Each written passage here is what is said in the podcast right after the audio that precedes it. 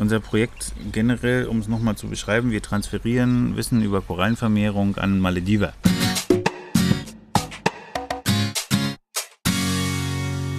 Ihr hört den Malediven-Podcast von den Inselnauten mit Geschichten, Erfahrungen, Abenteuern und vielen spannenden Infos aus dem Sonnenland der Malediven. Ich bin der Toddy und los geht's.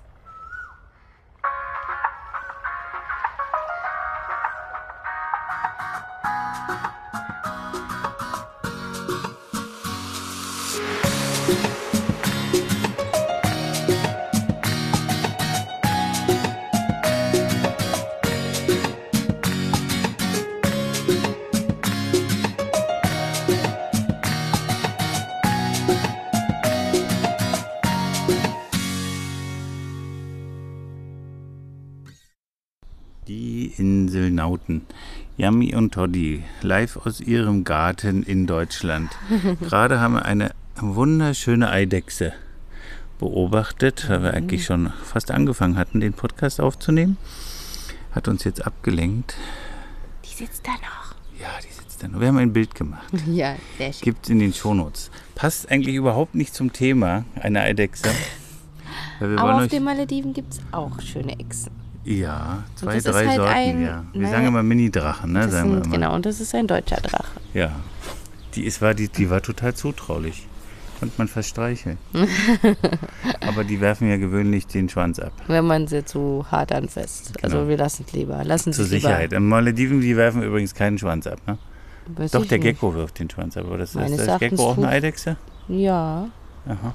Ist eine Eidechse? eine ja. Ja, also Also wir haben hier Art auch deutsche Eidechse. Geckos im Garten, ja. Nein, es Bei ist den kein Gecko. sind. Na, aber Eidechsen, denke ich. Ja, aber kein Gecko. Ein Gecko hat ja diese breiten Zähne, damit er die Wand Ja, ich weiß, aber du sagst, das sind Eidechsenartige Wesen. Hast Ja. du gesagt. Also ist es weitläufig gesehen dann auch Nein, kein Gecko. Ein Gecko ist eine spezielle Eidechsenart. genau. Okay. Leute, wir wollen euch über unser Koralldoktor-Projekt erzählen, was mit diesen Tieren überhaupt gar nichts zu tun hat. Nein, weil die können nämlich nicht schwimmen und die leben auch nicht im Wasser. Nee, tun sie nicht. Und Korallen leben bekanntlich im Wasser. Genau. Auf den Malediven zum Beispiel. Und da wir schon seit einiger Zeit ein Korallenprojekt mit dem Deutschen Meeresmuseum vor Ort betreiben und wir kürzlich einen unserer Workshops in Okulas auf einer einheimischen Insel natürlich durchgeführt haben, äh, haben wir eine Journalistin kennengelernt, die Kirsten.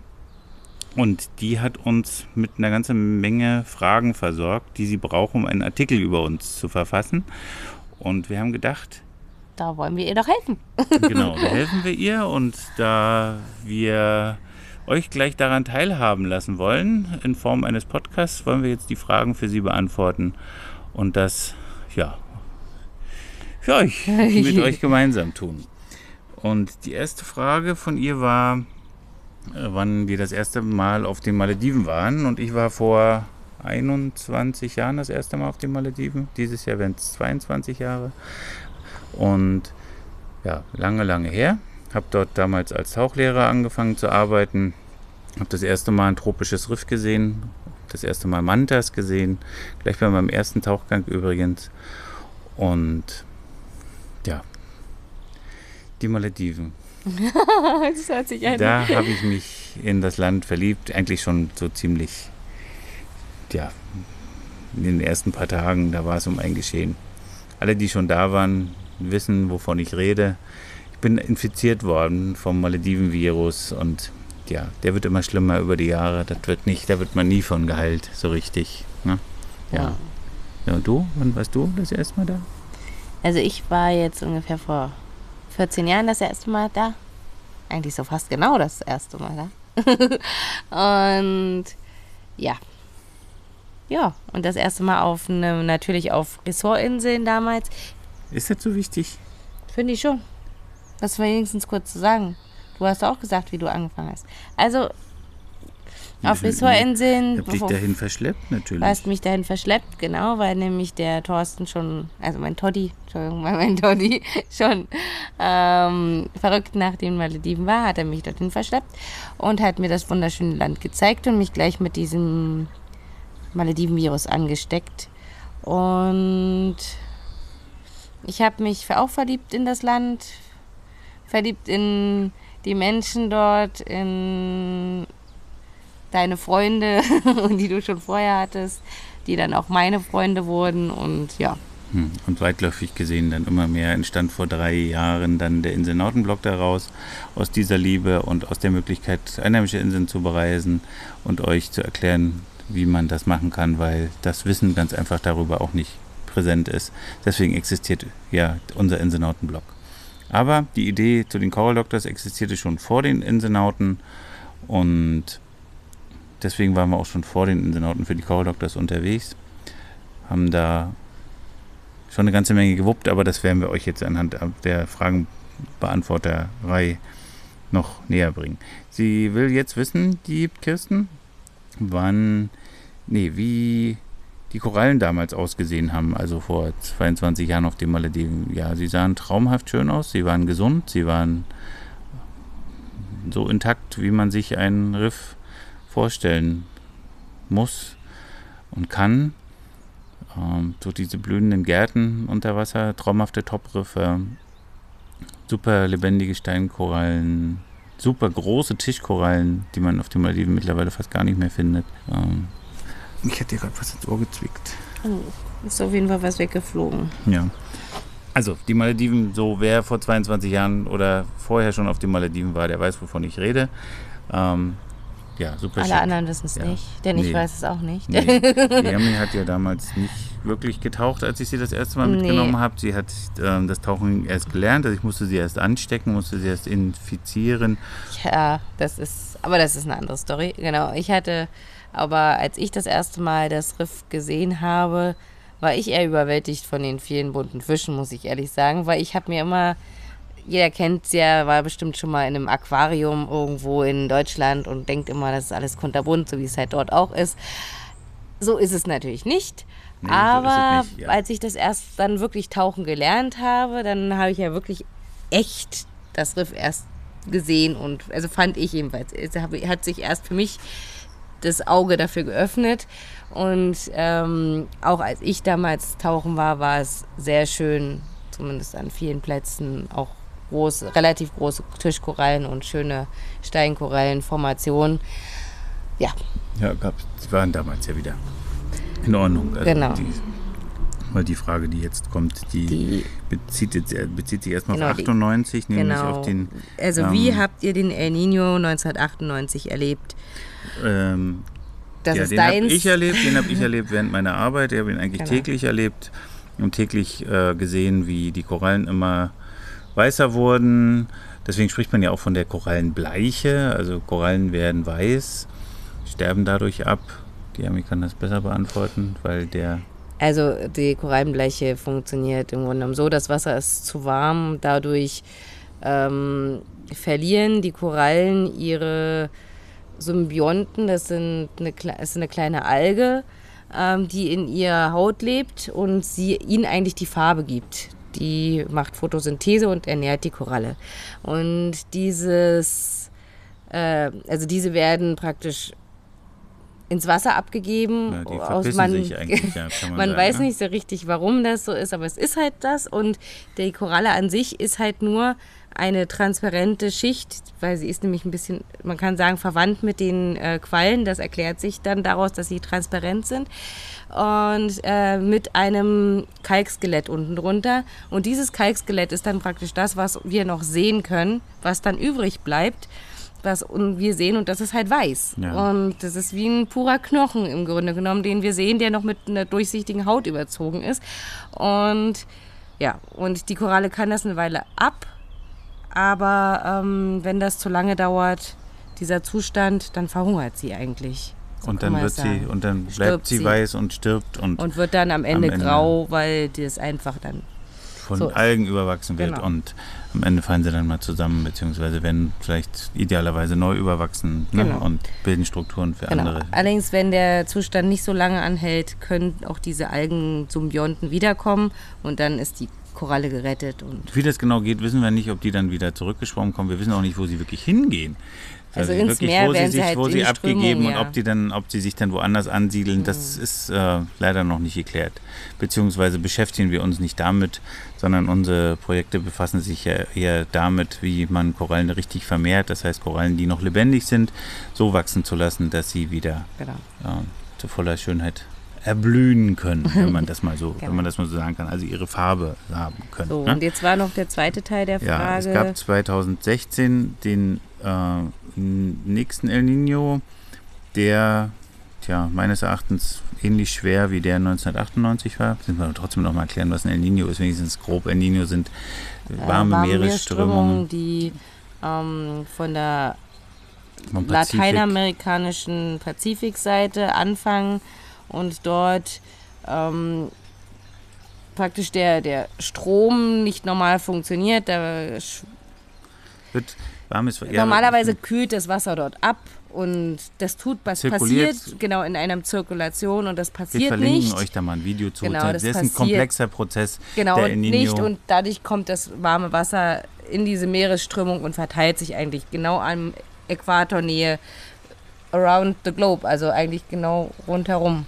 Wir verlinken euch das. Es ist schwierig, den El Nino genau zu Und erklären. das, das ähm, Eigenartige ist auch dieses, diese, diese Sache, wir kriegen zwar keine Meereserwärmung hier in Deutschland, aber auch auf unser Wetter hat das Einfluss, weil das ist alles miteinander verknüpft. Genau, ihr wisst, dass der Golfstrom zum Beispiel auf unser Wetter einen extremen Einfluss hat. Ist ja auch ein, ist ein warmer Meeresstrom, der aber auch warm sein darf. Der äh, wärmt sich ja in der Bucht in Mexiko, glaube ich, in der großen Bucht dort und wird dann ähm, Richtung Deutschland, äh, Richtung, Richtung Europa transportiert. Wenn der zum Beispiel nicht mehr wäre, also wenn der versiegen würde oder eine andere Temperatur hätte, dann würde das ganz extrem Einfluss auf unser Wetter haben, als Beispiel dazu. So hat der El Nino auch Einfluss auf unser Wetter. Genau. Also das, was wir im Moment an Wetterphänomenen erleben, unsere Grillsaison im Februar und im Mai ähm, Schnee wieder in den Bergen, wo es halt nicht gewöhnlich ist, oder das ist einfach krass und wird unter anderem auch dadurch ausgelöst, ja, dass ihr das mal gehört habt. Also für alle, die Oder das nicht Dürren wussten. in anderen Ja. Ländern zum Aber auswirkt richtig. Ganz extrem Dürren. Wir hatten ja auch letzten Ja, Sommer ganz schrecklich Dürre, schon ja. fast eine Dürre, die sich nur langsam wieder ausgleicht. Und Es ist Ja. auch egal, das ist nur das, was wir gehört haben. Also ich kon, kann das jetzt leider nicht vergleichen. genau. Und äh, man muss auch sagen, zur, zum El Nino selber waren wir 2016 nicht da. Wir haben den El Nino Ja, es geht ja auch nicht darum, wie wir ihn erlebt haben. Wir haben Ja, alle die ja. Hm. Auswirkungen haben wir doch erlebt. Also das geht ja auch nicht darum, Genau. dass wir da waren, sondern wir haben gesehen, was mit unseren Projekten passiert ist. Allerdings kann man, das, das Tolle ist halt, wir können das auch heute, also leider erst jetzt richtig die Auswirkungen auch sehen, weil damals, also gab es ja auch noch diese Vernetzung weltweit nicht, wo man also auch in, insgesamt das äh, gesehen hätte, wie sich das 1998 generell ausgewirkt hätte auf, oder?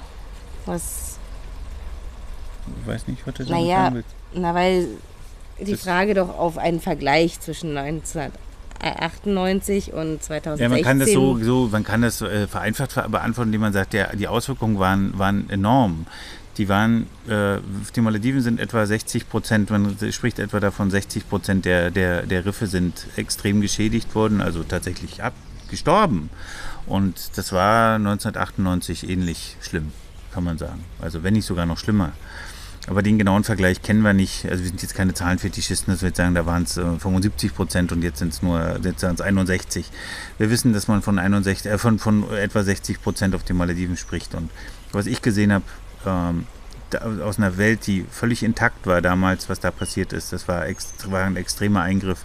Und ich würde auch mal sagen, dass man diese beiden Phänomene miteinander gar nicht so direkt vergleichen kann, weil nämlich der Abstand zwischen einer intakten Welt, wo es vorher gar kein Bleaching gab, also kein Oder- nachweisliches, ja. wirklich nicht, weil mittlerweile gibt es Bohrungen, man kann das, äh, man macht Riffbohrungen und sieht, wann es Bleaching-Events gab und es war tatsächlich 98 einer der größten Bleaching-Events, der auf, wohl angeblich in den letzten, ich will nicht schwindeln, aber 400 Jahre, glaube ich, und ähm, das kann man halt anhand von Kernbohrungen äh, feststellen, ähnlich wie bei, ähnlich wie bei ähm, Lebensringen, bei Bäumen kann man das sehen. Und es war ein extremer äh, Einschnitt. ja, in das Leben der Korallenriffe und da ging das eigentlich los und ja, den Rest haben wir dann noch mit verursacht und der 2016er El Nino. Ja, war also auf jeden Fall für unsere Projekte war es eine Katastrophe und also für die Malediven ja, allgemein, natürlich ja. für die ganze Welt. Wir hatten Aber 2016 schon in drei, auf drei Ressortinseln äh, Projekte eigentlich vier Ressortinseln, ja. die wir betreut haben. Auf drei haben wir selber Projekte gestartet und haben eigentlich je, fast auf jeder Insel, also zwei Inseln komplett verloren mit dem Projekt und eine konnte sich retten, weil die Jungs, die dort gearbeitet haben, auch einige Sachen ja, tiefere aber, Regionen und umgestellt haben, einfach auch reagiert mehr als die haben. Hälfte verloren äh, damals und äh, eine Insel haben wir komplett verloren. Also mhm. die konnte nicht mal mehr wieder angefasst werden, weil sie so, weil das Riff wirklich komplett zerstört worden ist, leider. Mhm. Tja, das so. sind ja tatsächlich so viele Fragen. Jetzt sehe ich jetzt, wie viele Fragen das sind. Kirsten, so. was hast du hier mit uns gemacht? Das wird ja eine Zwei-Stunden-Folge. Nein, nein, keine Angst. So, nächste Frage. Komm, wir machen das jetzt schneller. Was hältst du davon? Wie war das Umweltbewusstsein der Einheimischen damals und heute? Umweltbewusstsein war, das war vor, vor, vor, ich würde sagen, vor 20 Jahren wesentlich entspannter, als es das jetzt ist, die hatten, also die hatten damals kein Bewusstsein ähm, dafür, weil sie auch nicht unbedingt eins haben mussten, weil sie ganz einfach gelebt haben. Der Tourismus auf den Malediven kam erst vor über 30 Jahren dorthin. Vorher haben die tatsächlich, ja, knapp, ja. vorher haben die tatsächlich Kokosnüsse von Kokosnüssen und von ihrem Fisch gelebt und haben Reis. wesentlich und haben sich ein paar, paar Gewürze und Reis ähm, durch Handel mit Indien und mit Sri Lanka ähm, besorgt dadurch, und das kennen wir aus unserer Zeit natürlich auch, die industrialisierte Gesellschaft ist dem natürlich anders, äh, da gab es natürlich andere Entwicklungen, weil es da Verpackungen schon viel eher gab, aber in den Ländern gab es die Verpackungen ganz einfach gar nicht. Da war es dann eher der berühmte Reissack, der vielleicht irgendwo rumgeschwommen ist. Aber ansonsten gab es fast keine, keine großen Verpackungsmaterialien. Also hatten die dieses Problem schon erstmal gar nicht. Sie hatten auch keine großen anderen Möglichkeiten. Also wie gesagt, sowas wie Überfischung oder so gab es da nicht, dass dann Fischer, die halt fischen gegangen sind. Das ist alles sehr einfach gewesen. Täglichen Bedarf. Genau, die das war eher, also genau. Alles. Ja, das waren schon fast so wie, wie äh, so wie man sich das, das war, man, vielleicht war so ein bisschen Urvolk schon, kann man so vielleicht vergleichen, so ein bisschen damit. Sie waren durch Seefahrer natürlich und durch, durch den, äh, die liegen ja sehr, liegen ja sehr zentral auf den Stra also auf einer Wasserstraße ja, eigentlich. Ja. Ähm, deswegen hat China ja auch Interesse, dann die neue Seitenstraße mit den Malediven unter anderem zu begründen, weil die auf dem Weg dazu liegen. Also die quaken unsere Frischkindchen. Ja. Das am helllichten Tag.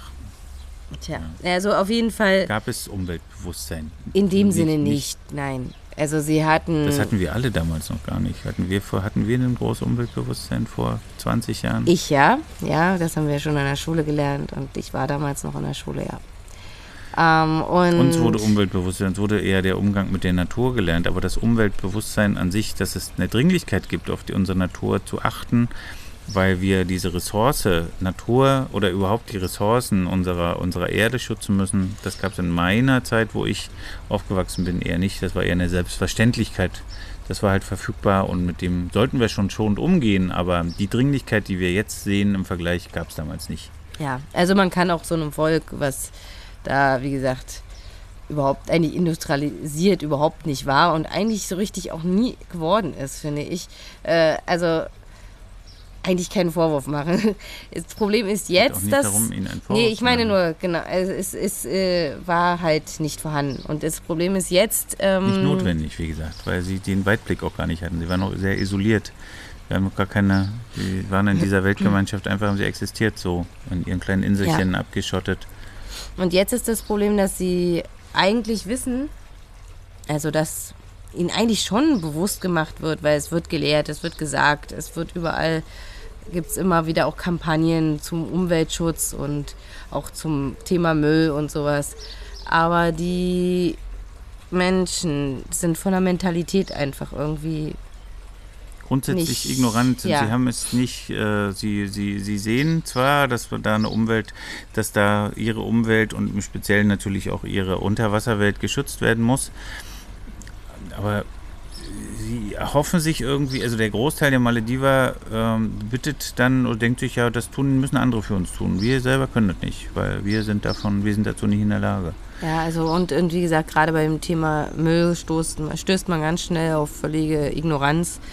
Und äh, das ist aber, wie gesagt, ein Mentalitätsproblem. Es ist eher weniger, haben wir jetzt festgestellt in den letzten Jahr, im letzten Jahr ungefähr, weniger ein äh, Problem ihrer, ihres Wissens oder ne, Wissensstandes. Hm.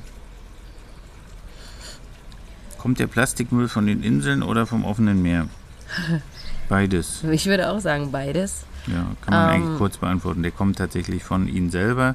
Sie also es ist eher nicht selber. so, ja, es ist eher nicht weniger so, sagen wir mal so. Es ist weniger so, dass die Leute an den Strand ihren Müll hinkippen. Aber sie kippen ihn gerne ins Meer und das kommt zurück. Also so kann man es eigentlich, ne? So ist es leider, leider oft der Fall. Hm. Also so kann man es sagen. Das ist mal grob, grob gefasst. Ja. Erkennbar ganz einfach an Verpackungen, wo eben maledivische Schriftzeichen drauf sind. Ist dann logisch, dass es dann nur maledivischer Müll ist.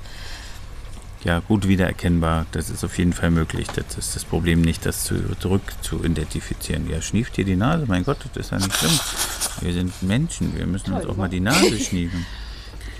Ähm, welche Erfolge haben die Seminare bisher gebracht? Ja, oder sie fragt, ob das alles im Sande verläuft. Konkrete Projekte und Aktionen. Ja, unsere Seminare unser Projekt generell, um es nochmal zu beschreiben, wir transferieren Wissen über Korallenvermehrung an Malediver. Das ist unsere. Und wir haben es zuerst in Ressorts gemacht. Da waren es mehr als natürlich nur Malediver, aber äh, die Mehrheit war maledivischer Stuff dort. Das ist unser Ziel. Und die, das ist nicht im Sande verlaufen. Nein, das waren die ersten Projekte, die wir gestartet hatten. Wir sind dort auch mehrfach hingefahren, um auch zu kontrollieren, um nochmal neuen sozusagen einen fortgeschrittenen Kurs zu machen. Und ja, um Probleme aufzugreifen, die genau, entstanden sind, um das Ganze ähm, im Kontakt zu, zu bleiben, genau. Und äh, diese sind, die laufen jetzt unterdessen ohne uns, also sie sind nicht im Sande verlaufen und Aber wir, sind, wir erwarten. Haben, wir wissen, dass Projekte, dass die Projekte, die wir nicht mehr direkt steuern, wo wir keinen Eingriff mehr haben, äh, weiter weiter, weiter betrieben genau. werden. Genau. Dass wir haben Kontakt zu, zu äh, Maledivern, die daran beteiligt sind und wir sehen natürlich durch die sozialen Medien ähm, die Fortschritte. Wir sehen, dass gerade in den Ressortinseln äh, immer noch regelmäßig Events veranstaltet werden, wo die Gäste auch die Möglichkeit haben, Korallen zu pflanzen. Ähm, wir kriegen Unterwasserbilder und sehen, wie die Korallengärten dort gedeihen. Und ja, das funktioniert. Und genau. eine ist auch, sind, sind Meeresbiologen ja von uns ausgebildet worden, die sich, die zwar Meeresbiologen sind, aber von Korallen äh, nicht äh, wirklich vorrangig, also nicht ausgebildet wurden in, in, in, in Korallenvermehrung. Und die selber haben sehr viel gelernt, betreiben das jetzt. Also unser Ziel ist es auch anzustoßen und das Wissen weiterzugeben und die Selbstständigkeit halt äh, zu entwickeln, weil wir können nicht überall auf so vielen Inseln vor Ort und präsent sein. Nee, und das ist ähm, einfach nicht möglich. Genau, und es geht ja darum, die, ähm, die Eigeninitiative der Leute vor Ort zu wecken und äh, zu unterstützen mit unserem Wissen. Genau, und, und unsere Projekte bedeutet, also wir sind immer Workshop-Reihen, die ah. wir veranstalten. Wir unterrichten, und, wir erklären und wir starten, genau, und wir, wir starten Projekte, um sie ähm, tatsächlich auf den Weg zu bringen. Also da auf der Insel, wo wir, wo wir abreisen, existiert ein Korallenprojekt am Ende. Und wir haben den Grundstein dafür gelegt, dass das weiter betrieben werden kann. Zum einen ja, mit nicht dem, nur was können, passiert. sondern wir, was wir ja auch machen im Voraus, wir suchen unsere teilnehmenden Inseln ja auch so aus, dass sie bereits ein Interesse daran haben. Das heißt, wir zwingen niemandem was auf und diejenigen haben das Interesse, das zu machen und sie wollen praktisch uns dass sie es endlich starten können. Genau, das heißt, sie, wir suchen Leute aus, die da wirklich eine, eine Leidenschaft für haben und ähm, ja, die Leidenschaft haben sie meistens nicht. Es ist eher, manchmal ist es auch gerade bei den Ressorts ist es auch ein Marketinginteresse und bei den, da sind wir ja noch gar nicht. Bei den, wir sind, ja gerade gesagt, wir sind gerade bei den, wir sind bei den, wir sind bei den Ressorts gewesen, wo wir sie zuerst gestartet haben. Ähm, dann haben wir mit den Ressorts aufgehört zu arbeiten, beziehungsweise ähm, wir haben auch den, den Fokus äh, immer mehr auf einheimische Inseln gesetzt, durch, auch durch unseren Inselnautenblog. So viele, wir haben so viele einheimische Inseln besucht und haben festgestellt, dass es gerade in den lokalen Communities die, die, dass die Wissbegierigkeit so groß ist, dass äh, von den Erzählungen, die wir dann von unseren Ressortprojekten ne, erzählt haben, was, den, was wir auf den Ressorts geleistet haben, dass sie gesagt haben, sowas wollen wir auch. Und das haben wir gemerkt und haben uns dann dahingehend ähm, mit lokalen Inseln befasst und haben tatsächlich die Möglichkeit geschaffen, dass wir uns mit unseren Projekten in Zukunft auf einheimischen Inseln konzentrieren, ja, konzentrieren können und merken dadurch eigentlich noch eine, noch eine viel bessere Resonanz. Wir haben erst Windressorts angefangen, haben uns jetzt auf einheimischen Inseln konzentriert und haben jetzt auf drei einheimischen Inseln solche Projekte gestartet. Auf einer Insel, wo es bereits Projekte, wo es bereits ein Projekt gab, die wir, die wir schon, die wir, die wir gecoacht haben, die wir nochmal unterstützt haben, waren wir und haben, das war auf Mafushi, da gibt es ein wunderschön angelegtes Korallenprojekt, initiiert von einer Norwegerin, die äh, leider letztes Jahr verstorben ist, aber die ein super Zeichen gesetzt hat mit der Initiierung dieses Projekts. Und die Jungs, die dort im Tauchcenter arbeiten, das ist Ecodive Mafushi. By the way, wer da mal Urlaub macht, der geht auch dort tauchen bitte. Die Jungs haben ein Umweltbewusstsein und äh, dort haben wir den ersten Workshop auch noch mit. Wir haben, wir haben da noch lokale Tourguides ausgebildet von Secret Paradise, die auch, by the way, super Touren durch die Malediven, durch Male anbieten. Mhm. Und, ähm, Local Island Tours vor Ja, genau. Hm. Okay, weiter. Ja. Wo habt ihr mehr Resonanz für den Riffsturz erlebt? In den Ressorts oder auf den einheimischen Inseln? Das ist auch unterschiedlich. Das kann man so ja. pauschal nicht beantworten, indem man sagt, mehr Resonanz. Resonanz gibt es überall. Die Resonanz ist nur unterschiedlich und die ja. Intention, das zu starten, war halt, ist an einer Ressortinsel immer ein bisschen anders als auf äh, lokalen Inseln. Aber wir hatten auch eine Ressortinsel, die, die das, zumindest das Projekt äh, mit, immer noch mit Leidenschaft betreibt. Also habe ich zumindest das Gefühl, dass das die ganze Insel so betreibt, also oder zumindest viele davon. Und äh, von daher finde ich, kann man das nicht so pauschal sagen. Das kann man nicht, kann man nicht beantworten, finde ich. Ne? ja, Leidenschaft wird entwickelt während unserer Workshops genau, und, und die halt, gerade von kann, den Maledivern überspringt genau. in Funken und das kann auf dem Ressortinsel genauso sein wie auf einer einheimischen Insel. Genau. Ich habe aber damit gemeint, dass die Intention eine andere ist, sowas ins Leben zu rufen, weil die tatsächlich das Interesse eines Ressorts oder eines Tauchschulbetreibers oder Wassersportunternehmens, die dahinter stecken, natürlich auch zeigen wollen, dass sie als Unternehmen etwas für die Umwelt tun und ähm, das haben wir halt festgestellt, dass das auch eine, ein Auslöser war, mit uns arbeiten zu wollen. Äh, was auf Local Islands, die per se tatsächlich ja mit ihren Riffen verbunden sind und ihre als Community so leben, mit, gemeinsam mit ihrem Riff, sagen, ja, was ist mit unserem Riff los? Wir wollen wir, oder was wollen wir mit uns? Wir wollen doch mit, wir wollen auf unser Riff aufpassen.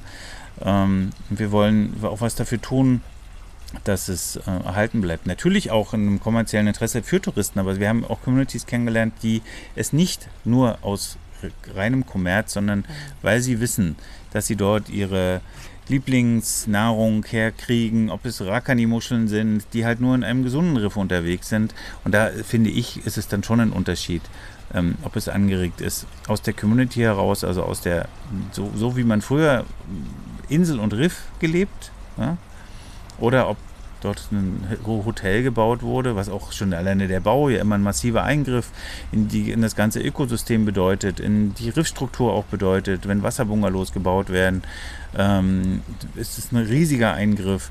Und von daher hat auch das Ressort eine ganz andere Verantwortung, äh, sich darum zu kümmern. Und eigentlich hat jedes Ressort die verdammte Verantwortung, sich um seinen Riff zu kümmern ja, und noch viel mehr darum zu kümmern, weil die auch ganz andere Gelder zur Verfügung haben, als das zum Beispiel eine Local Community hat, die äh, noch nicht mal die Möglichkeit hat, so einen Workshop zu bezahlen. Äh, die, wir kommen dorthin, wir bieten unsere Workshops für frei. Sie sind kostenlos, die Workshops, die wir anbieten. Das Einzige, was Sie tun können, ist uns unterbringen und uns eventuell verpflegen, also das leisten, was Sie aus Ihren Ressourcen geben können. Aber ein Ressort hat die Möglichkeit, die müssten eigentlich riesige Projekte starten können, weil die Gelder, die auf den Malediven verdient werden, sind so exorbitant. Wenn da nur ein Bruchteil in, Pro in Korallenprojekte von den Ressorts investiert wär, würden, werden, werden würde, was hätten wir für tolle Riffschutzprojekte, für tolle Coral Propagation Projects auf den Malediven? Leider ist der, das Interesse der Ressorts, mancher Ressorts, teilweise sogar tatsächlich null. Es gibt tatsächlich immer noch Inseln, die haben noch nicht mal Marinebiologen, die sich darum kümmern. Es werden zwar jetzt auf jeden neuen Insel Marinebiologen ja, eingestellt. Ich sagen, Trotz, der Trend ist schon ja, da. Ja, aber es ist nur ein Trend. Wie sich, das hört sich schrecklich an. Es ist ein Trend. Es ist eine, wirklich eine Pflicht, dass Meeresbiologen auf jede Insel äh, äh gehören, weil jedes Riff für mich müssen es keine Meeresbiologen sein, aber es müssten Leute sein, die Interesse an, dem, an Riffprojekten haben. Es, es muss Ach. ja nicht immer ein Meeres, es sollten Meeresbiologen sein. Warum denn nicht Meeresbiologen? Die Leute sind dafür ausgebildet und die Leute haben das Grundwissen und die haben nicht umsonst studiert und die haben natürlich, es ist auch oft, wer stellt denn irgendjemand ein, der Interesse hat? Es gibt ein, ein Jobangebot, wer hat Interesse, unser Riff, Riff, zu beschützen? Kein Mensch würde den einstellen, also nicht in einem Ressort. So funktioniert unsere Businesswelt leider nicht. Es müssen noch immer jemand, müssen noch irgendwelche Abschlüsse da sein und irgendjemand. Leider ist das so, ja, aber es das heißt ja nicht, dass derjenige mehr Ahnung hätte als jemand, der vielleicht Malediver ist und ja, nicht studiert hat und und Kriegen wir ja jetzt auf Local Islands genau. hin, weil auf Rasto zum Beispiel, wo wir ein Projekt äh, gestartet haben, wird es, wird es in Zukunft einen Meeresbiologen geben, der das Projekt vor Ort betreuen wird. Und ähm, ob das jetzt zum Beispiel ein Meeresbiologe ist oder ob das vielleicht wirklich nur ein Naturenthusiast ist, den, der das auch ein spezielles Vorwissen mitbringt, was wir uns schon wünschen weil wir den jetzt im Moment nicht ausbilden können und der die Erfahrung vor Ort auch nicht so schnell sammeln kann. Ähm, hm. Da haben wir die Möglichkeit immer viel eher. Also die Strukturen da sind einfacher und das ist viel einfacher umzusetzen als, als zum Beispiel in einem Ressort. Hm. Ne? So, nächste Frage. Künstliche Riffe sind eine aufwendige Angelegenheit. Lohnt sich der Einsatz? ein paar kleine Korallen in den Fels zu hauen angesichts des riesigen Gebiets. Schließlich werden ja auch die Abstände zwischen El Ninos immer kürzer. Also, wir erstmal, wir bauen keine künstlichen Riffe. Das tun wir nicht. Das ist nicht unser Anspruch und das kann man auch nicht, künstliche Riffe bauen in der Größenordnung. Äh, also das ist nicht so einfach leistbar. Es gibt ja immer wieder Anstrengungen, dass man versucht, äh, Riffstrukturen nachzubauen, aber das im großen Stil zu tun, ist sehr, sehr schwer. Ja, allerdings ist, finde ich, auf den Malediven meistens die Riffstruktur noch nicht zerstört. Das ist eher wie nee, genau. Das Riff an sich existiert ja noch. Also ja, die, die, die, die, Formation, die das. Meistens ist das so, ja. ja. Und äh, das sind eher, dass halt die Korallen abgestorben sind. Das heißt, es ist praktisch nur Stein. Ähm, und dann muss man halt auf neue. Das ist auch kein Fels, sondern das sind Korallensteine. Das genau. ist letztlich Limestone, das sind Korallensteine, also das ist Kalkstein die alle mal was mit Korallen zu tun hatten. Mal auslebe ja. genau, mal alle lebendig gewesen genau. sind, genau. Und äh, natürlich kann das eher schwierig durch so ein Projekt wieder zum Leben erweckt werden. Wir brauchen Mutter Natur, die dafür sorgt, dass die Korallen sich natürlich vermehren und sozusagen kleine Babykorallen produzieren, die sich ansiedeln und das wieder besiedeln, weil ein wirklich kaputtes Riff ist schwerlich künstlich wieder komplett aufzubauen. Ja. Und äh, noch dazu, dass diese Art der, der Vermehrung, die wir betreiben, ja keine sexuelle Vermehrung ist, sondern eben nur ein Abbrechen von oder beziehungsweise Benutzen von abgebrochenen Teilen. Und das heißt, wir haben im Grunde einen Klon von einer von einer Spenderkoralle sozusagen. Ja. Und das wollen wir natürlich, also das will die Natur natürlich so nicht. Das heißt, wir können das nicht in, ins Unendliche betreiben. Äh, das macht keinen Sinn. Deswegen ist das nur ein Helfen und ein wiederum Verstehen der für die Leute vor Ort. Äh, das Verstehen des Ökosystems ist da, glaube ich, die, die, das Wichtigste bei dem Workshop und bei diesem Projekt. Und ein Helfen wiederum, dass natürlich je mehr irgendwo verteilt Korallen sind, desto eher kann eine sexuelle Reproduktion stattfinden. Also ist das genau. so ein also Zusammenspiel. Also die, es geht eigentlich die, eher. Ne? Geht das, eigentlich eher? Äh, also es geht eher nicht darum, ein komplettes Riff mit dieser nee, Methode ist, wieder genau, aufzubauen. Das ist nicht unser, das ist nicht, das ist nicht unser Anspruch. Ähm, das kann man, mit, man kann Sicher, das. Ja. Mit sehr viel Aufwand kann man das. Und das kann man tatsächlich. Und warum sollte man das nicht auch betreiben können, Auf. wenn man die Möglichkeit dazu hat? Wir haben schlicht und ergreifend diese Mittel dazu gar nicht. Wir haben lediglich die Mittel, Workshops zu initiieren. Malediver auszubilden. Und wenn die selber sagen, wir wollen unser Riff aufforsten und wir legen riesige äh, Gärten an und züchten Korallen im großen Stil und verpflanzen die dann in unser Riff und versuchen, dass das funktioniert. Ja, das können sie tun. Das ist ein Ansatz. Es gibt auf Ressortinseln Versuche, das zu starten im großen Stil. Aber ihr wisst, es ist alles unter Wasser, das ist alles sehr, sehr schwierig, es ist alles sehr, sehr kostenintensiv.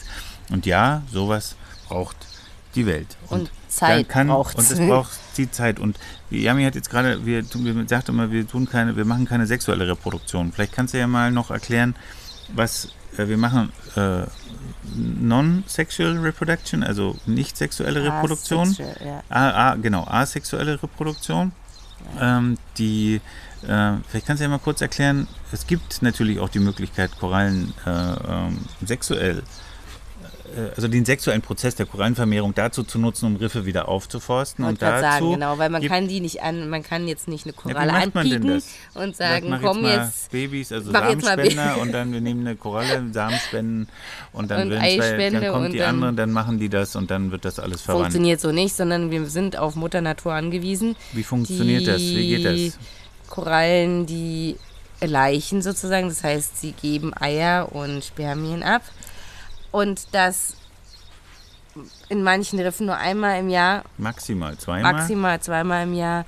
Und das hat hängt dann an einem alles bestimmten Tag, Tag an einer ist, bestimmten genau. Nacht und in, in es ist in, nee, also es ist nicht so, dass das hört sich immer so an, finde ich, als wenn das überall auf der Welt am selben Tag stattfinden würde mit jeder Koralle. So ist es nicht.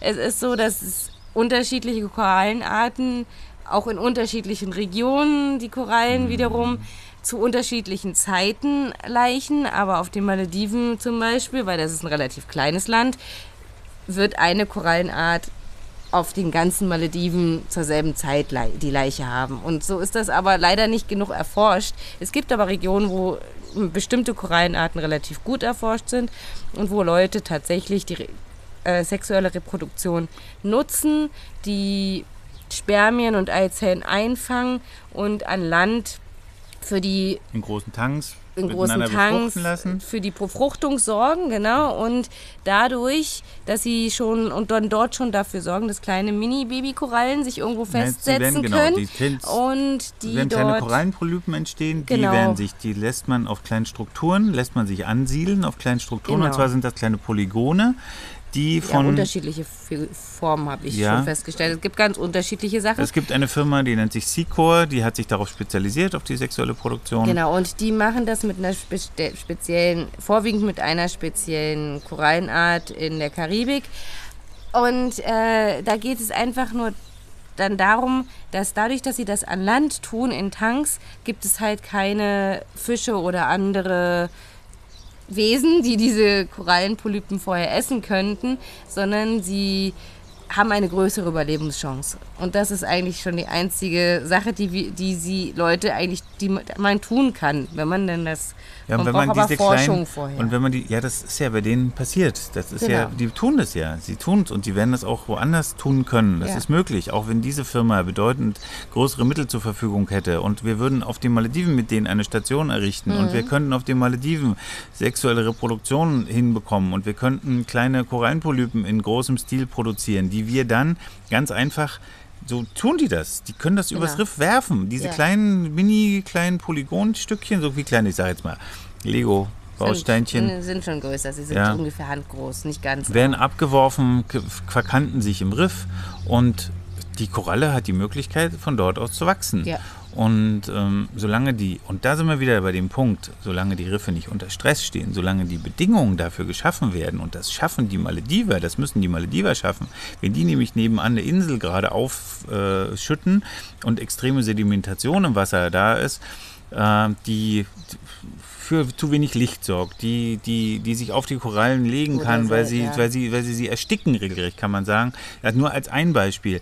Dann sind die, sind die Rahmenbedingungen dafür nicht gegeben, weil die Herrschaften das einfach nicht wissen genau. oder es einfach ignorieren, dass sie damit ihre Riffe schädigen. Wenn, selbst wenn Plastiktüten im großen Stil äh, durchs Meer gehen und auf eine Koralle, sich auf eine Koralle verhang, verhängen, diese Koralle wird früher oder später sterben, weil die Koralle, die sie nicht, nicht mehr existieren kann, weil sie letztlich kann man, ich sage jetzt mal das Wort erstickt. Sie nimmt ihnen die, die, diese Plastiktüte nimmt ihr die Lebensgrundlage. Genau, auch, auch im So, Sinne von und- allem möglichen Licht, alles, Ja. was sie braucht, ja.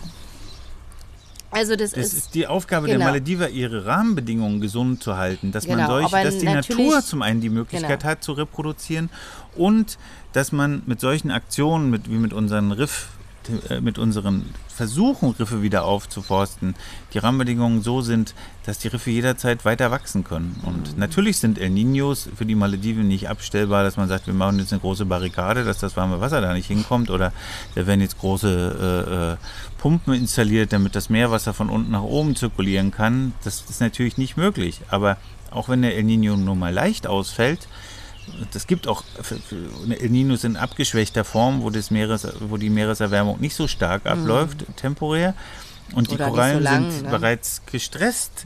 Dann stirbt, stirbt eine Koralle sehr viel Eher, äh, eher. Du gibst da mal ein gutes Beispiel mit dem menschlichen Körper zum Beispiel, wie jemand, der schon krank ist. Ja, ne? genau. Also ich sage das immer gerne so, genau, dass jemand, der gerade jetzt zum Beispiel, wenn man immer sagt, so alte Menschen, die dann auf einmal an einer Krankheit sterben, wenn die vorher schon, was weiß ich, erkältet waren oder sowas, nur relativ leicht. Und dann kommt irgendeine schwerere Erkältung dazu, ist man viel, weil das Immunsystem viel geschwächter ist, läuft man viel eher Gefahr, daran zu sterben, als Genau. wenn man ein gesunder Mensch ist, der Ja, deswegen- in seiner Kraft ist und Deswegen sind unsere Projekte dazu ausgelegt, unter anderem, dass die Malediver erkennen, dass diese dass die, ja. Mhm. ihre Riffe, ihre Umwelt gesund gehalten wird. Denn nur dann können sie auch solchen äh, Naturphänomenen besser widerstehen. Mhm. Ja, aber im Moment tut man eigentlich alles dafür, die Riffe so stark schon vorher zu schädigen, dass so ein El Nino eigentlich leichtes Spiel hat, darüber gegen- zu rollen und ja. dann alles, alles mehr oder weniger tot zu machen. Natürlich sind wir dann auch wiederum davon abhängig, dass es auf an, in anderen Ländern ebenfalls äh, Sensibilität geschaffen wird dafür, denn es kommen auch durch Meeresströmungen Polypen durch die sexuelle Reproduktion zu den Malediven, die wir dringend dort, die wir wiederum dringend auf den Malediven brauchen. Genau. Ne? Also das ist dadurch, dass die Meere ja nun mal alle miteinander verknüpft sind, ist es nicht zwingend jede Koralle auch geboren in, auf den Malediven, sondern teilweise kommt sie von viel weiter weg. Genau. Ja, ja ich glaube, das hat die Frage ausreichend beantwortet. Also sehr ausreichend. Ähm, bei den El Niños noch, dass die immer kürzer werden, also die Abstände dazwischen, ja, und da tragen wir halt deutlich äh, zu bei, indem wir immer mehr CO2 ausstoßen und dadurch die Erderwärmung immer schneller vonstatten geht. Und das ist Und dass selbst der dieses Jahr wieder Gefahr ein läuft. El Nino. Wir ja. haben gerade das äh, Warn, die Warning-Stufe ist ausgerufen worden und ja, wir können nur hoffen, dass es das Land nicht zu schwer trifft. Oder Ja, überhaupt liebsten natürlich gar, nicht oder ja, glimpflich ja, abgeht. genau. So, wie könnte man Einheimische und Touristen noch stärker für den Riffschutz sensibilisieren? Ja, das ist eine große Frage. Also Einheimische zum einen, äh, zum, zum einen natürlich, äh, also stärker als in unseren Workshops können wir das ja nicht. Also so intensiv, wie wir das während unserer Workshops machen. Hm. Ähm, ansonsten kann man Einheimische sensibilisieren. Tja, es ist schwierig. Also ich glaube, das Thema ist größer als nur der Riffschutz. Das, der Riffschutz ist halt eins und ähm, Umweltschutz im Allgemeinen oder die, diesen, diesen wirklich das. Ähm, die Frage ist halt eher, wie kann ich die Malediven als Bevölkerung äh, wirklich nicht nur das Wissen darüber geben, dass die Umwelt geschützt werden soll, sondern tatsächlich diese Saat in ihn einpflanzen. Ähm, dass sie es dann auch tun. Also, dass, es, dass sie auch danach handeln und äh, da bin ich ehrlich überfragt. Ja, wir sind, wir sehen auch natürlich, wir sehen die junge Generation immer als, als diejenigen, die ähm, so toll gebildet sind und in Asien wird ja sowieso mm, so viel Wert auf Education gelegt und ja, wir arbeiten selber daran, zusammen mit einer Umweltorganisation in Education, in Marinen äh, Learning Center, also wir würden es gerne Marine Education Center nennen, zu etablieren, ganz in der Nähe von Male auf Ilingili. Ähm, wenn wir dazu Fundings bekommen, ho hoffentlich sogar von der, von der EU oder aus anderen großen Töpfen, dann wären wir in der Lage, einen Überwasser, ähm, den Kindern oder der jungen Generation besonders den und natürlich auch den Erwachsenen, den Eltern zu erklären, wie funktioniert ein Korallenriff, wie sieht so ein Riff aus, wie Gerade dort ist das Problem, dass viele Leute nicht die Möglichkeit haben, weil Kopf unter Wasser zu stecken in der großen überfüllten Stadt Ja, Male es gibt kaum Kinder, möglich. es gibt tatsächlich genügend Malediver. Leute, ihr glaubt es nicht, das Land besteht zu 99 Prozent aus Wasser. Und es gibt Malediver und nicht wenige davon, die können nicht schwimmen. Die haben Angst, auf Boote zu gehen, die haben Angst zu reisen, weil sie Angst haben zu ertrinken, weil sie nicht schwimmen können. Und es gibt immer noch genügend Kinder aus solchen Familien, die auch nicht schwimmen können. Es gibt immer einen, gibt einen großen Ansporn im Moment. Es gibt ganz viel Gerade, Schwimmunterricht ja. und es geht in der jungen Generation, wird die, das die wird dem Regierung ist da auch hinter, Aber trotz Kinder alledem- schwimmen lernen, ja. Die gehen schwimmen und wenn die, wenn die fischen gehen, dann sehen die ihr Riff nicht wirklich, sondern sind auf dem Boot, werfen die Angel ins Wasser und fischen, aber sehen das Riff nicht wirklich. Und ja, und wissen selbst auch wenn nicht, sie ins Wasser springen, ich habe mir immer das Gefühl, der Fokus liegt halt dann aufs Fische fangen. ja, Und, immer nur Fisch, Fisch, ne, Fisch, und Fisch. der ja. Fokus liegt nicht auf den, aufs Riff. Und trotzdem, also wie gesagt, das Thema Umweltbewusstsein, also beziehungsweise äh, wirklich sich darum kümmern, dass, dass, dass einen Gedanken daran zu verschwenden, an das Riff äh, oder an, das, an die Umwelt in generell, das ist eher das Problem. Weil, wie gesagt, ich bin der Meinung, sie haben das Wissen, es muss nur umgesetzt werden. Das heißt, die Mentalität muss sich eigentlich ändern. Und das ist schwierig. Es gibt aber Leute, es gibt genügend Malediver unterdessen, die Leidenschaft für die um leidenschaftlich für die Umwelt eintreten, die sich da stark machen. Also es ist nicht so, dass das die Malediven Hopfen die- und Malz verloren Die ist. gilt es zu mehren, die Genau, gilt es, und die gilt es zum Beispiel von unserer Ja. Seite zu unterstützen, weil sie sind auch sehr, sie schätzen auch die, sehr die Hilfe. Ja. Und, und vielleicht auch mal ganz kurz nochmal die Frage, warum können wir das von, von, von, von, warum können wir jemanden unterstützen? Warum können das Deutsche Meeresmuseum ähm, Malediver unterstützen? Wir haben in Deutschland doch gar keine Riffe. Ähm, es gibt aber eine riesige Community von Aquaristen, Meeresaquarianern, die seit, ich glaube, seit in 14? den 50er Jahren, glaube ich, ähm, angefangen haben, äh, Korallen zu vermehren Ja, 40 in ihren Jahren, also Aquarien Fall. und dadurch eine die sind halt auf jeden Fall mit einer langjährigen Erfahrung in Richtung Korallenvermehrung unterwegs. ja, und haben ein Wissen, was sie ähm, weitergeben können, Genau. weil so äh, spezialisiert, wie zum Beispiel auch unser Mirko, unser äh, Pro- Korallenprofi aus dem Meeresmuseum, äh, welches Wissen dieser Mann hat in Bezug auf Korallen, das ist der Hammer. So so einen Malediver findet man nicht oder sehr, sehr schwerlich. Und ja, wir wissen, dass es ganz viele Meeresaquarianer gibt, die ja, wissen, wie man Steinkorallen vermehrt, die wissen, wie man ähm, selbst Weichkorallen, äh, Softkorallen vermehren kann.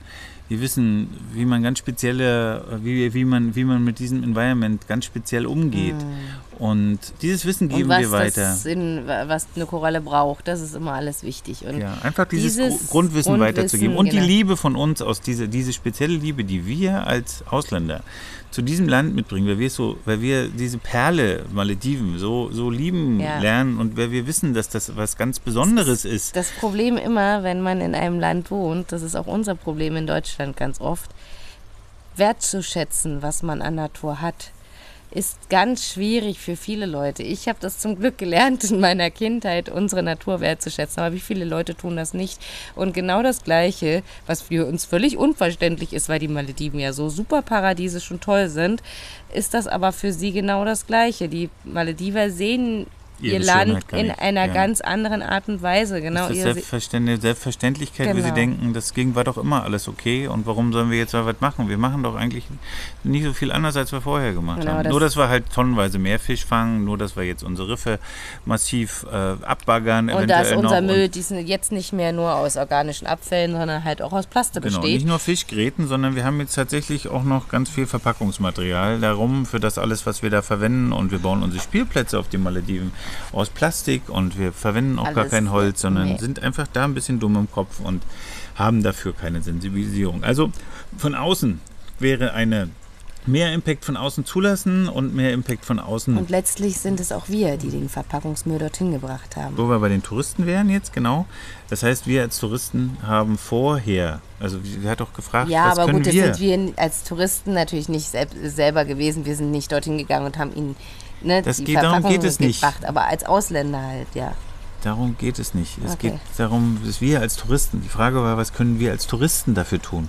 Okay, aber das hatte ich so jetzt nicht gesagt, sondern mein Ansatz Ich war jetzt einfach nur, dass, Frage beantworten. okay, dass wir aber als ausländische Länder, also sie mit den Lebensmitteln, die in Verpackungen eingepackt sind, überschwemmt haben. Das wollte ich ja nur sagen. Ja, das kommt tun wir nicht ja überall ihnen. auf der Welt. Das Genau, tun wir das- ja überall auf der Welt. Das, Genau. find- das tun die Industrienationen ja überall. Genau so ist es.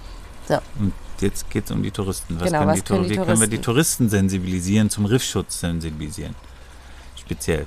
Indem sie vorher wissen, wo sie hinfahren, indem sie vorher wissen, welchen Abdruck. Alleine verbrennen wir ja alle schon Tonnen, nicht Tonnen, aber doch, so ein Flugzeug verbrennt doch Tonnen CO2 oder es produziert extrem viel CO2, wenn wir schon allein auf die Malediven fliegen. Dessen sollten wir uns auf jeden Fall bewusst sein, dass wir das tun. Wir sollten uns bewusst sein, dass jede Zahnpastatube, die wir auf den Malediven in den Müll werfen, schwierigst, wenn überhaupt gar nicht ordentlich entsorgt werden kann. Das heißt, Zahnpasta, alles. alles. was wir an Verpackungs... Wir müssen nicht eine großes, ein großer Fingerzeig auf alle, die ihre großherzigerweise ihre verbrauchten, äh, nicht zu Ende gebrachten Haarshampoos, ihre, Sonnenmittel, ihre Sonnenschutzmittel, ihre, wa- was auch immer an Kosmetika auf den Malediven großherzig lassen, weil die Tauchschulen ja so dringend, weil sie kein Geld haben, um sich ihre Kosmetika selber zu kaufen. Und weil es das alles auf den Malediven ja auch nicht Genau, gibt. das gab es vor 20 Jahren nicht. Wir waren da glücklich, das eine oder andere zu bekommen, weil wir es halt einfach nicht so, weil wir so einfach nicht, nicht äh, geschaffen konnten. Mittlerweile, bitte, bitte, bitte, nehmt euren Scheißdreck wieder mit nach Hause. Und so Fluggesellschaften auch ein herzliches Dankeschön an die Edelweiss, die das seit immer noch seit Jahren erfolgreich weiter betreibt, dass jeder Fluggast einen Müllbeutel bekommt, den mit seinen äh, Produkten, die er während des Urlaubs an, an Müll produziert hat. Wir haben letztens ein Pärchen gesehen, die haben selbst ihre kleinen, ihre Plastikflaschen klein gedrückt und haben sie in die dort und haben sie mit, die Edelweiss nimmt die dann am, am Check-in-Schalter entgegen, die, die Edelweiss nimmt die mit nach Hause, zurück nach Europa. Wir Genau. wissen, wir kennen wir leider sollten nur wissen, wir sollten Edelweiß, wissen, wie, wie, wie, wie das entsorgt wird. Es gab früher, ganz, ganz früher mal die LTU, die das ähnlich gemacht hat. Genau. Das ist leider am Kennt Sand ihr noch verlaufen. irgendwelche anderen, könnt ihr uns gerne mal schreiben. Würde mich interessieren, ob es noch jemand anders gibt, der Ja, das auch macht. vielleicht irgendwo anders auf der Welt. Das Ja. ist die Sensibilisation. Wenn, wenn wir am Flughafen sowas in die Hand gedrückt bekommen und dann denken wir darüber nach und oder vielleicht schon bei der Flugbuchung Ja. denken wir darüber nach, ähm, dass wir dort ähm, einen riesen äh, äh, äh, Einfluss. Impact Hm. haben, einen riesen Einfluss auf das Land haben und dass das, dass wir die Verantwortung haben, äh, die Malediver zu unterstützen, indem wir als doch gebildete Menschen aus einer Mhm. Industrienation, Deutschland, Europa, Österreich oder Schweiz, ähm, sich ähm, Gedanken machen und das Land nicht noch zusätzlich. Mhm. ähm, Zum Glück ist es auf den Ressortinseln zumindest so, dass immer mehr äh, selber Wasser abfüllen und die Leute weniger mit Plastikflaschen versorgen. Aber auf den einheimischen Inseln ist das leider noch nicht so möglich und wir müssen Wasser aus Plastikflaschen trinken und eben das damit, also das ist eine tolle Art, dass man das eben zumindest bei manchen Fluggesellschaften tatsächlich mitnehmen kann in ein Land, wo das ordentlich behandelt wird oder ordentlicher zumindest behandelt wird oder und ähm, wie gesagt alles an Müll, Zahnbürsten, alles, wir nehmen alles unterdessen selber wieder mit und was noch ganz wichtig ist im Thema, zum Thema Riffschutz im Speziellen ist, dass wir, dass die Leute sich bewusst sind, dass das alles, was dort unten in Stein ist oder ähnlichem, dass das Lebewesen sind. Wir haben auf Lebewesen nicht rumzutrampeln. Es ist so oft, dass man sieht, wie die Leute auf den Riffen stehen, unwissend, auf was sie stehen.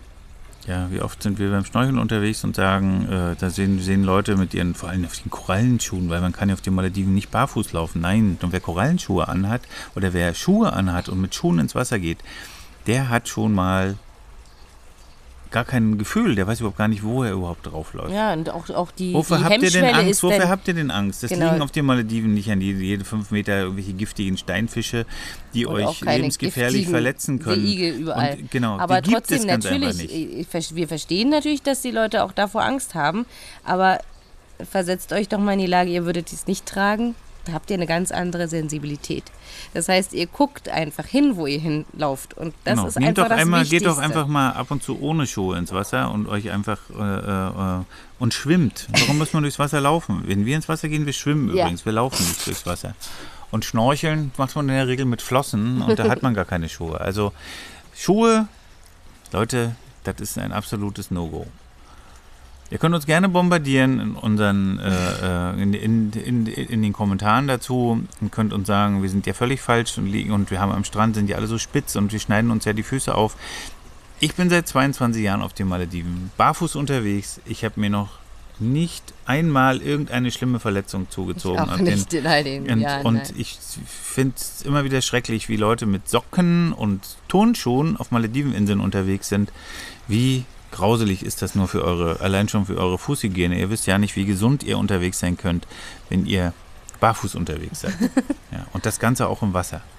ja. Ja, und die, wir können noch anregen, auch auf äh, Kirstens Frage, ähm, äh, die, die, was können einheimische Inseln auch dafür tun? Sie können Touristen auch vor Ort darauf hinweisen, durch Awareness-Tafeln, also durch Tafeln, die darauf hinweisen, wie man, dass man keine Fische füttert zum Beispiel auch, äh, dass man keine, dass man nicht auf Korallenriffen steht, dass man vorsichtig ist, dass man nichts aus dem Meer mitnimmt, keine Muscheln, dass man keine Korallenstücken sammelt. Alles, was ins Meer, was im Meer, Meer findet, gehört ins Meer und bleibt auch dort. Genau. Ja. Dann ist noch ein ganz wichtiges Thema bei den vielen Touristen, die wir auf den Inseln haben, das Thema Sonnencreme. Wir haben dem ja auch einen Artikel bei uns gewidmet und äh, es gibt unterdessen rifffreundliche, also korallenfreundliche Sonnencremes.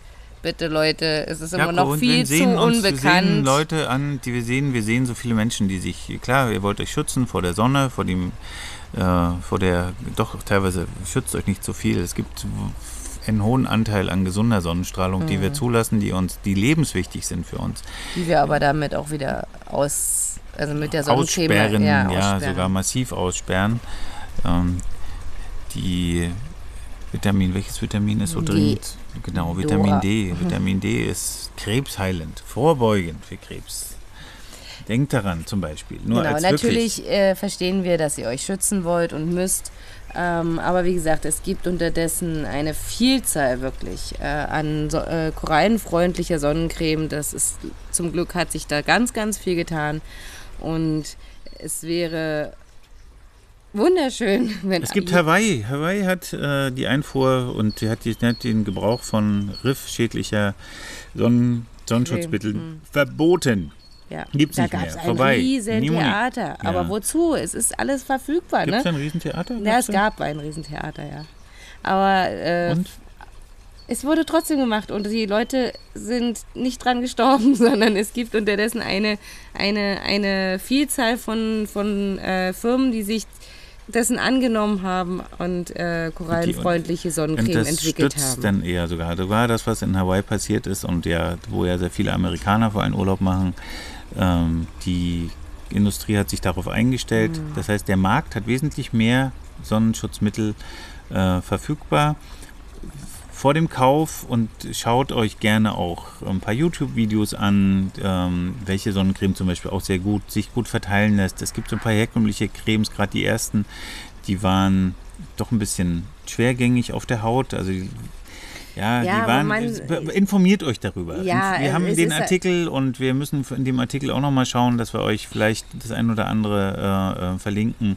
Es hat sich ganz viel getan in es der hat Zeit. sich was getan, allerdings muss man sagen, äh, ich empfehle jedem, der jetzt zum Beispiel sich nicht sicher ist, seine Sonnencreme mit codecheck.de äh, zu checken, weil ähm, die sagen euch ganz genau, ist da irgendwas Giftiges drin. Wenn ist der Ring gr- grün, äh, ihr, werdet das sehen, da ist ein Ring, dann ist alles gut und dann könnt ihr die auch bedenkenlos verwenden. Hm, Wisst ihr eigentlich, welche Chemie ihr da noch zusätzlich auf eure Haut einbringt, wenn ihr wüsstet, ihr, wenn ihr das alles wüsstet, mit, womit ihr euch da eincremt? Lest unseren Artikel, ihr verwendet keine Sonnencreme mehr. Glaubt uns. Wir verlinken Wir euch den. nicht. Wir ja, verwenden schon lange keine Sonnencreme mehr. Und das nicht nur, um die Korallenriffe zu schützen, sondern um uns selber zu schützen.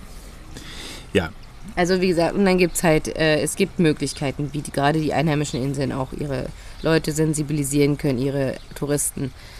Ähm, und das haben wir übrigens in unserem Workshop inkludiert. Wir haben ihnen gesagt, wie sie das tun können und ihnen mitgeteilt und ihnen da auch dahingehend Hilfestellung ja, Für äh, alle, gegeben. die das interessiert von euch, es gibt eine Initiative, nennt sich Greenfins.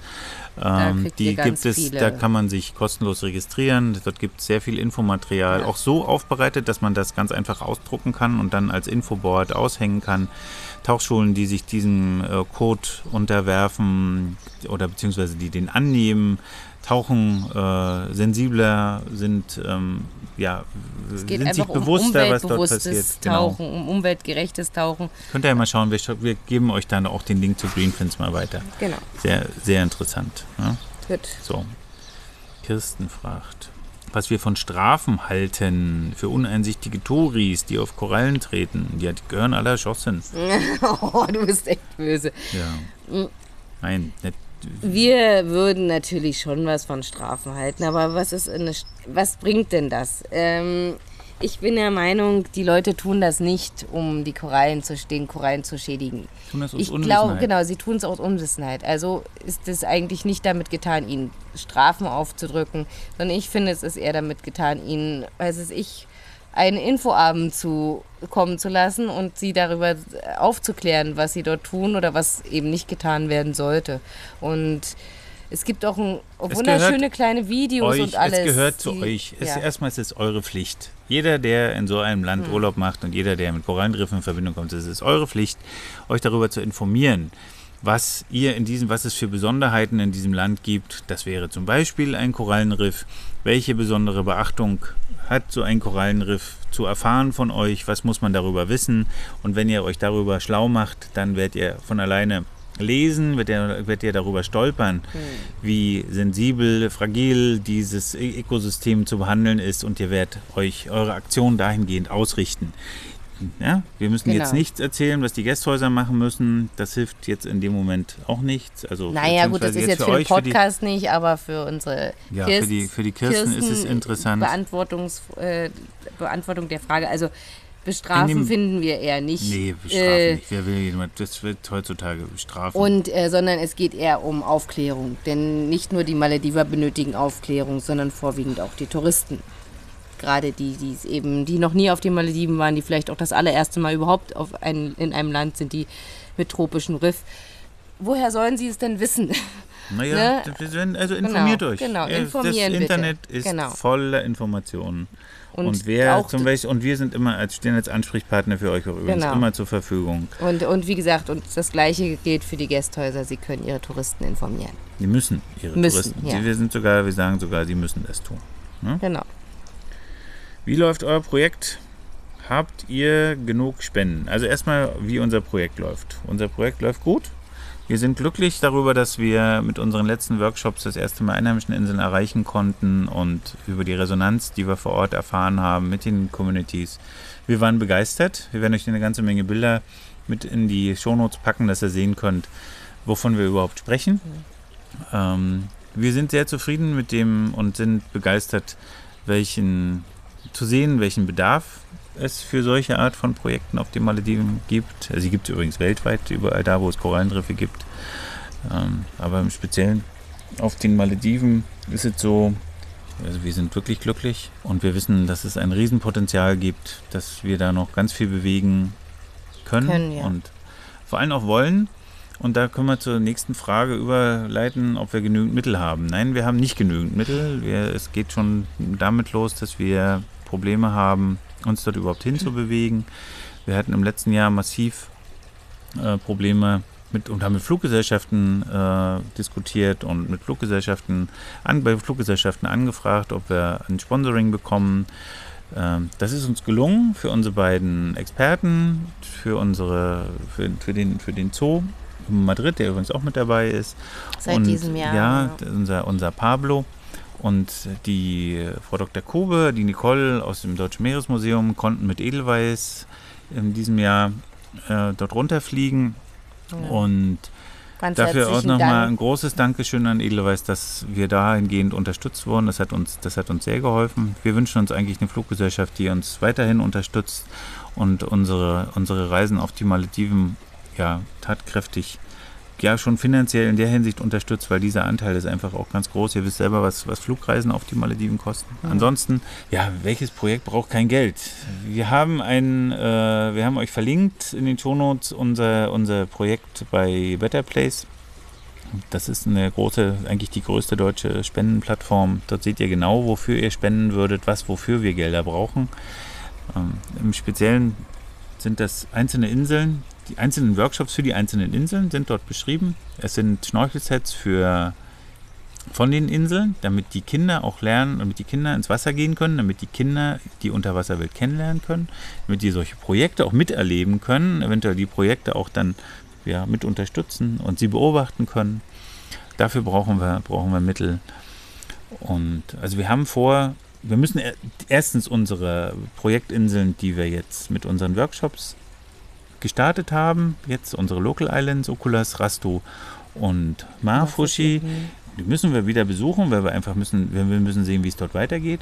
Wir müssen dringend schauen, dass wir mit unserer Partnerorganisation Save the Beach die nötig- nötigen Mittel bekommen, die nötigen Mittel bekommen, um das Marine Learning Center auf die Beine zu stellen. Aber ansonsten für alle Unterstützung sucht gerne den Direktkontakt. Wir weisen euch da auch dann die, in, die, in die richtigen Wege. Natürlich ist alles mit Spendenquittungen zu Ja, machbar, genau. das ist, ähm, da wir für den Förderverein, dem wir auch mal an dieser Stelle ein großes Danke aussprechen müssen, dem Förderverein Deutsches Meeresmuseum, der uns unterstützt hat, vor allem unsere letzte Reise so gut, Ja. ja. so gut auf die Beine zu stellen, dass wir, dass es tatsächlich finanziell, ähm, ja, das. Ist, es hat gerade so funktioniert. Wir investieren sehr, sehr viel eigene Mittel. Wir haben auch in den letzten Jahren sehr viel selber initiiert, unsere Reisen, die wir äh, auch immer verbinden mit dem Chorodactyl-Projekt. Das ist nicht einfach, aber wir brennen dafür und wir haben noch sehr viel vor und wir können euch wirklich nur aufrufen, auch alle, die in Bezug zu Riffschutz haben, die in Bezug zu Umweltschutz haben, ja, wir wollen was bewegen und wir brauchen dazu Unterstützung. Vielleicht haben wir irgendwann auch die Möglichkeit, wenn dieses tolle ähm, Marine Learning Center in Willingili besteht, dass ähm, mal einer uns besuchen kann, uns bei der Arbeit helfen kann, dass wir eine Art Volontärprogramm starten können. Ja, Wo- so weit sind wir leider noch nicht, aber das ist natürlich ein Ziel und Genau, das Genau. ist unser, unsere, unsere Ziele. Helft uns dabei, gerne unsere Ziele zu verwirklichen, weil es ist eine ganze Menge machbar auf den Malediven. Es ist so viel überhaupt noch gar nicht, ja, darüber überhaupt noch gar nicht nachgedacht worden. Wir arbeiten gerade an dem Projektentwurf für, für das Marine Learning Center auf Willingili. Unsere Workshop-Konzepte äh, Konzepte stehen, also wer das unterstützen will, dem schicken wir gerne unsere Projek Projektoutline. Helft uns, wir freuen uns über sämtliche Hilfe. Und denkt immer daran, wenn ihr auf den Malediven Urlaub macht, wie wichtig euer, wie wichtig es ist, bewusst dort Urlaub zu machen, sich bewusst vorzubereiten, damit ihr euren Fußabdruck, den ihr dort hinterlasst, so gering, so klein wie möglich zu halten. hm, Ja? Und hier Ja. singt so eine schöne Meise jetzt gerade und die will uns jetzt auch Tschüss sagen. Wir haben jetzt so einen langen Podcast gemacht. genau, damit jeder von euch noch lange Freude am Schnorcheln auf den Malediven hat. Tauchen, Schnorcheln und Tauchen, Tauchen, genau. Und ja, in dem Sinne wollen wir uns von euch verabschieden, wünschen euch bis zum nächsten Mal alles Gute. Genau, das waren Yami und Toddy mit einem Insenauten-Podcast, der eigentlich heute den Coral Doctors gewidmet war. Das nächste Mal können wir euch schon verraten, geht's wieder auf die Malediven. Wir nehmen euch mit ins Flugzeug. Ein bisschen spoilern. Fliegen, ja, wir fliegen mit einer anderen Airline, aber wir fliegen auf die Malediven. Und ja, das ist spannend. Der ist aufwendig zu produzieren. Das wird ein bisschen Zeit in Anspruch nehmen. Also, es bleibt wieder spannend in Bezug auf Malediven, einheimischen Urlaub, äh, blablabla, Urlaub auf einheimischen Inseln auf den Malediven. Wie kommt man dort überhaupt hin? Wir haben da eine ganze Menge Folgen in der Pipeline, die noch auf euch warten. Also erstmal Dankeschön, dass ihr mit dabei wart und bis zum nächsten Mal. Macht's gut. Tschüss. Tschüssi. Thank you.